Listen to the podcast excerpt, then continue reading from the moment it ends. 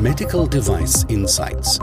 Ein Podcast des Jona Instituts für Medizinproduktehersteller, Behörden und benannte Stellen. Viele Medizinprodukte Regularien verlangen von den Herstellern, den gesamten Produktlebenszyklus zu betrachten. Hier im Podcast haben wir uns bisher vor allem um die Fragen der Herstellung gekümmert, des Designs und um die nachgelagerte Phase. Heute wollen wir uns mal einen ganz anderen Bereich vornehmen, nämlich die Phase der Ende der Lebenszyklen dieser Produkte. Also es geht hier um Fragen zum Recycling. Und dazu habe ich den Professor Lorke mit eingeladen, der sich mit diesem Thema schon länger beschäftigt. Herr Lorke, könnten Sie sich kurz vorstellen und unseren Hörern berichten, in welcher Weise Sie mit dem Recycling von Medizinprodukten bereits befasst sind? Ja, vielen Dank, gerne, mache ich gerne.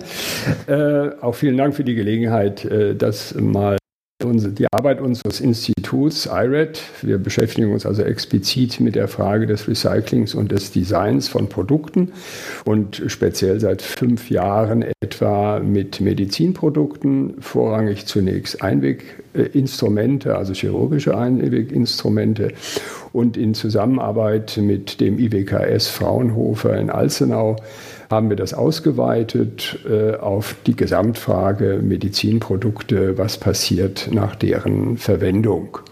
So, das ist unser äh, Schwerpunkt und wir haben zum Beispiel ähm, Sammelsysteme entwickelt, die auch in Deutschland, in Österreich und in der Schweiz angewendet werden, insbesondere für kontaminierte Instrumente, um dort eben auch sicherzustellen, dass man unter der Einbindung von Hygiene und Gesundheitsschutz auf der einen Seite, aber eben auch äh, der Vermeidung äh, von dem Einbringen in den Abfallstrom diese Materialien erhält. Ja, damit haben Sie schon die Türe geöffnet für meine nächste Frage, nämlich den ganzen Problemen, die es im Kontext des Recyclings und der Entsorgung von Medizinprodukten gibt. Also es sind wahrscheinlich jetzt Probleme, die nicht nur die Hersteller, sondern auch die Kliniken haben. Welche dieser Probleme beobachten Sie denn jetzt gerade im Kontext von Medizinprodukten?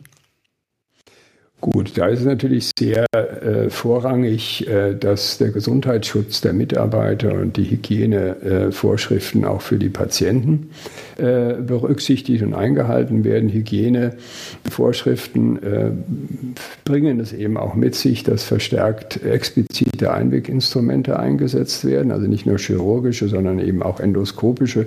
Das heißt, alle die mh, Produkte, Produkte, die äh, temporär in den Körper eingebracht werden, ähm, sollten nach Möglichkeit ähm, vielleicht sogar gar nie vorher in einem anderen Körper gewesen sein. Das heißt, diese Fragestellung resterilisieren und ähnliche Dinge äh, geraten da häufig in Konflikt äh, mit den doch strenger verstandenen Hygienevorschriften.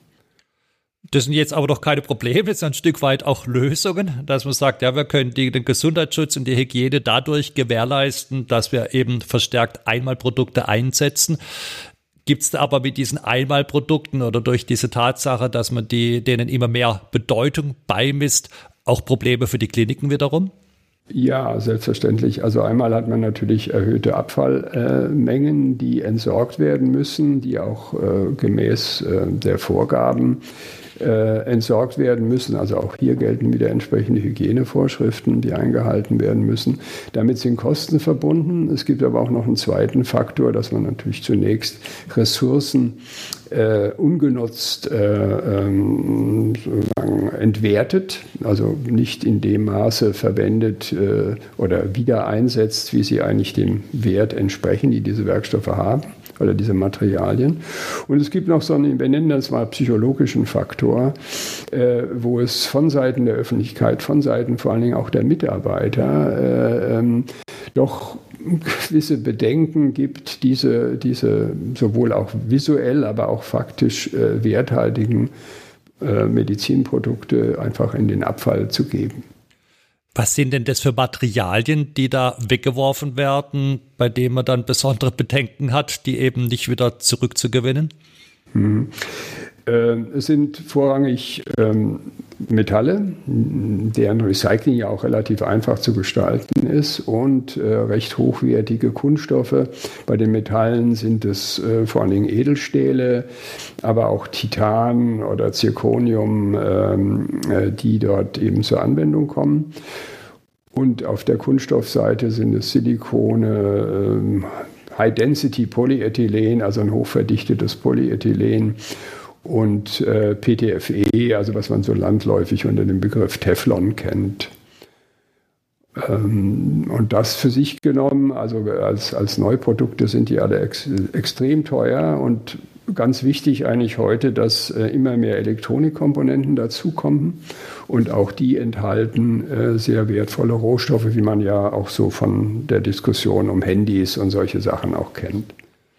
Dürfen die Hersteller das einfach so machen? Haben wir keine regulatorischen Anforderungen in diesem Kontext, die vielleicht das sogar verbieten, solche Produkte äh, so zu gestalten, dass man sie wegwerfen muss? Äh, ja, da gibt es natürlich genau diesen Zielkonflikt auch im regulatorischen Bereich. Also einerseits gibt es eben die Vorgaben des Gesundheits- und Hygieneschutzes. Ähm, und auf der anderen Seite gibt es das Kreislaufwirtschaftsgesetz, ähm, das natürlich vorschreibt, dass man diese Dinge erhalten soll, dass man sie äh, einmal so gestalten soll, dass man sie recyceln kann, dass man sie gut auseinandernehmen kann und dass man sie eben für äh, mit dem großen Ziel Kreislaufwirtschaft im Grunde genommen erhält. Aber äh, diesen Zielkonflikt, ähm, der wird in der Praxis heute noch, äh, ähm, sagen wir mal, mit dem Primat der Hygiene ganz klar äh, beantwortet, nämlich man wirft lieber weg oder faktisch dann äh, entschärft man diese ähm, hygienische Situation, indem man dann eben diesen Abfall verbrennt. Sie haben jetzt über die Anforderungen gesprochen, die wahrscheinlich jetzt eher die Hersteller betreffen. Gibt es auch Anforderungen im Kontext der, des Abfalls, die sich speziell an die Kliniken wenden? Äh, selbstverständlich, weil die Kliniken agieren hier als äh, formal als Abfallerzeuger. Das heißt, die, denen obliegt es eigentlich, die ähm, Kategorie zu wählen, unter der dieser Abfall fällt und entsorgt werden muss. Da gibt es natürlich diesen großen Unterschied zwischen gefährlich und ungefährlicher Abfall. Und ähm, für diese Abfälle gibt es einmal die äh, sogenannte Empfehlung der Lager, also der Landesarbeitsgemeinschaft Abfall äh, im 18, die äh, den Umgang mit, mit Abfällen aus Gesundheitsbetrieben reguliert und da eben auch unterscheidet äh, zwischen gefährlich und ungefährlich, also infektiös kontaminiert, ich sage jetzt mal normal kontaminiert.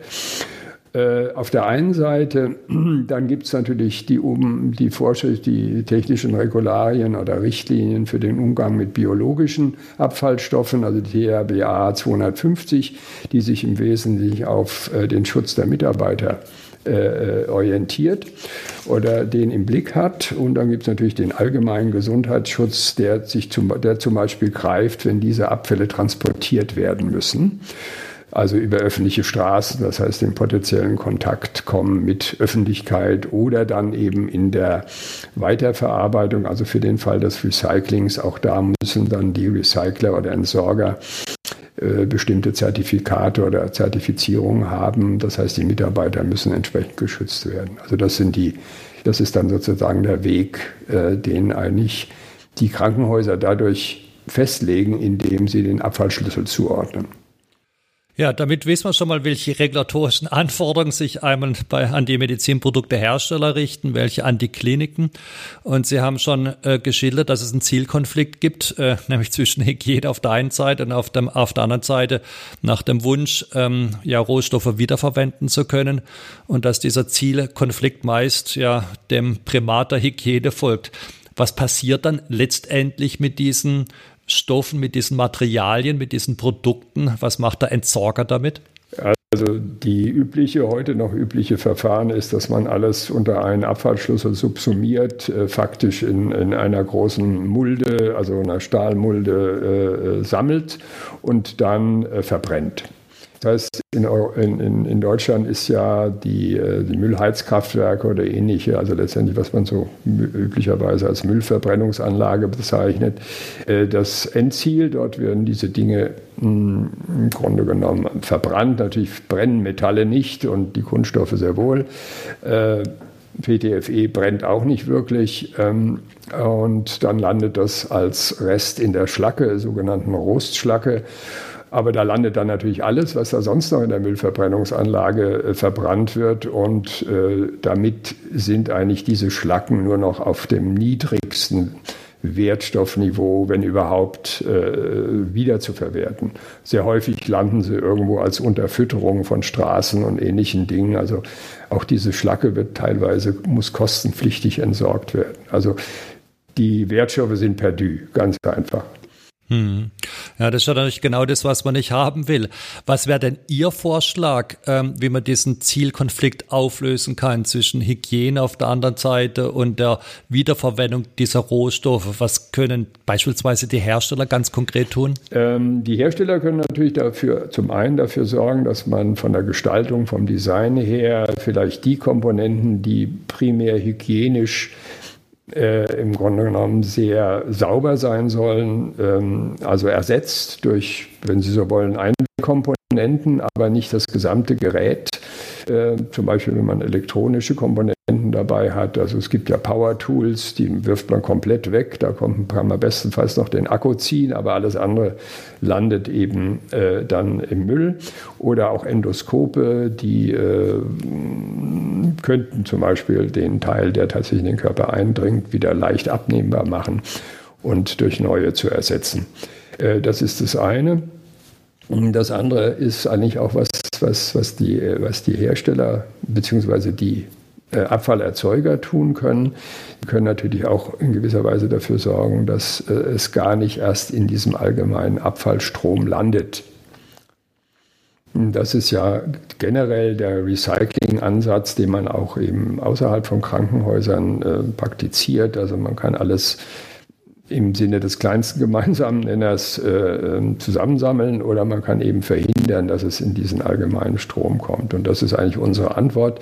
Dafür muss man sorgen und äh, damit muss man letztendlich auch äh, andere Sammelsysteme äh, entwickeln äh, die es eben erlauben, äh, unter natürlich auch jetzt nicht einen immens großen zusätzlichen Arbeitsaufwand für das Personal, diese Trennung vorzunehmen. Das hört sich jetzt nach den Begriffen an, die Sie wir im Vorgespräch schon genannt haben, dem Design for Recycling und dem Design for Reassembly. Ist das Völlig korrekt? Richtig. Äh, also nicht äh, Reassembly, sondern erstmal Disassembly und dann wieder Reassembly. Ja, äh, also das ist sicher ganz klar ein Schlüssel, wo man eben nicht erst am Ende fragt, äh, am Ende des Lebenszyklus, wie Sie es ja in der Einführung auch gesagt haben, oh, was machen wir jetzt damit, sondern sowas im Sinne, wenn Sie so wollen, einer Kreislaufverständnisses im Vorfeld äh, schon schaut, äh, wie muss man eigentlich ein Produkt gestalten, dass man es nachher Teile davon oder möglichst vieles davon äh, wieder verwenden kann im Sinne eben der Kreislaufführung von solchen Produkten, was ja bei Metallen erklärtermaßen technisch gut geht äh, und auch zu einem hohen Prozentsatz geht. Haben Hersteller überhaupt Interesse daran? Man könnte ja bös vielleicht unterstellen, je mehr weggeworfen wird, umso mehr kann wieder produziert werden. Gibt es finanzielle Interessen, die Sie die Hersteller motivieren könnten, in dieses Recycling oder Design for Recycling, in, in dieses Design for Disassembly zu investieren? Ähm, ja, die, die, wenn Sie es betriebswirtschaftlich anders sehen, also indem Sie sagen, okay, wir, ver, ich sage jetzt mal überspitzt, wir äh, vermieten nur oder wir stellen nur für eine Nutzung äh, unsere Produkte zur Verfügung und erhalten sie dann wieder zurück, bieten natürlich dem Anbieter oder dem Verwender auch entsprechend Praktiken praktikable Möglichkeiten äh, dieser, dieses, dieser Rücksendung, dann können Sie natürlich, weil Sie ja diese Rohstoffe einmal schon gekauft haben für Ihr Produkt, äh, könnten Sie ja natürlich wiederverwenden. Und da Sie Ihre Produkte natürlich bestens selbst kennen äh, und äh, jetzt nicht irgendwelche Fremdprodukte da drin sind, äh, kann man das natürlich eigentlich betriebswirtschaftlich ganz gut kalkulieren. Das setzt aber ein Umdenken voraus, dass man eben von dieser linearen Konzeption wegkommt und sagt, äh, es macht viel mehr Sinn, dass wir Werkstoffe, die wir schon einmal gekauft haben, äh, nicht nochmal kaufen müssen, auch als Firma, sondern äh, so auch gestalten unsere Produkte, dass wir die wieder einsetzen können. So wie wir gerade eben gelernt haben, kann man als Hersteller also zwei Ansätze fahren. Einmal eben über ein Redesign der Produkte und einmal über ein Redesign der Geschäftsmodelle. Herr Professor Lorge, was würden Sie jetzt den Herstellern als ganz konkrete nächste Schritte empfehlen zu tun? Also genau in diesem Sinne erstmal darüber nachzudenken, wie weit ein konkretes einzelnes Produkt in Ihrem Portfolio äh, umgestaltet oder leicht verändert werden muss, damit eben diese Anforderung oder dieses Recyceln äh, besser gelingt und von Komponenten besser gelingt. Dann äh, im, im, weiteren Schritt zu überlegen, ob für das gesamte Portfolio, das äh, man anbietet, ein vielleicht ein bisschen vereinheitlichtes äh, Recycling-System funktioniert, was auch übrigens dann für den Hersteller äh, unter Umständen eine höhere Wirtschaftlichkeit bedeutet, weil er eben den Blick auch äh, auf Komponenten nimmt, die vielleicht gemeinsam in verschiedenen Produkten in seinem Portfolio vorkommen und die man auch dann entsprechend anders gruppieren oder auch wiederverwenden könnte. Ähm, und dann als drittes eigentlich, dass man ein bisschen über den eigenen Tellerrand vielleicht hinausschaut und, und auch ähm, mit der Konkurrenz oder dem Mitwettbewerber ins Gespräch kommt und sagt, was sind denn vielleicht Lösungen, die auch finanziell, ökonomisch nur dann Sinn machen, wenn sich viele daran beteiligen und äh, hier äh, gewisserweise über den, den, den Schatten springt und sagt, wir müssen uns hier eigentlich zusammentun, weil wir bedienen einen gemeinsamen Markt, der eben auch gemeinsam einen bestimmten Abfallstrom äh, heute erzeugt und äh, daraus eigentlich einen Wertstoffstrom zu machen, können wir eben auch nur gemeinschaftlich äh, äh erreichen. Und wir als IRED und mit unserem Partner IWKS haben da sowohl Know-how als äh, auch ein, eine gewisse Planung eigentlich sehr konkret. Das heißt, wir machen zum Beispiel im Frühjahr 2021 ein Pilotprojekt hier im Rhein-Main-Neckar-Bereich, äh, wo wir genau das mal testen wollen, wo wir auch für die Abfallerzeuger sehr einfache Lösungen, also von den Arbeitsabläufen einfache Lösungen testen wollen, um zu sehen, dass dort, also dort können dann die Produkte von allen möglichen Herstellern äh, sozusagen äh, hineingeworfen werden oder platziert werden, werden dann eben auch von, von zertifizierten Entsorger abgeholt und sortiert, um zu sehen, ob zum Beispiel so ein Plattformansatz tatsächlich auch praktikabel ist. Und das wäre auch für jemanden, der als Medizinproduktehersteller oder eben auch als Klinik daran Interesse hat, äh, etwas, wo wir uns natürlich freuen würden, wenn wir da äh, auch entsprechende sagen, Anfragen oder Reaktionen bekommen würden. Ja, da würde ich sogar die Hersteller ermutigen, sich bei Ihnen zu melden. Wir werden wie immer die Kontaktdaten unten in den Beschreibungen mit verlinken, auch die Seite vom IREP, äh, vielleicht auch die Seite von dem Fraunhofer, also das IWKS ist eben das Fraunhofer Institut, die gemeinsam mit diesem IREP an diesem Pilotprojekt arbeiten. Und ich glaube, das ist genau der richtige Ansatz eben, den Scope zu erweitern vom einzelnen Produkt zum kompletten Produktportfolio und dann hin zu vielen Herstellern, weil es sind ja eben auch die gemeinsamen Probleme unseres Planeten, die wir hier ja, ich lösen wollen. Sehr Herr Professor Norge, herzlichen Dank, dass Sie mit dabei waren.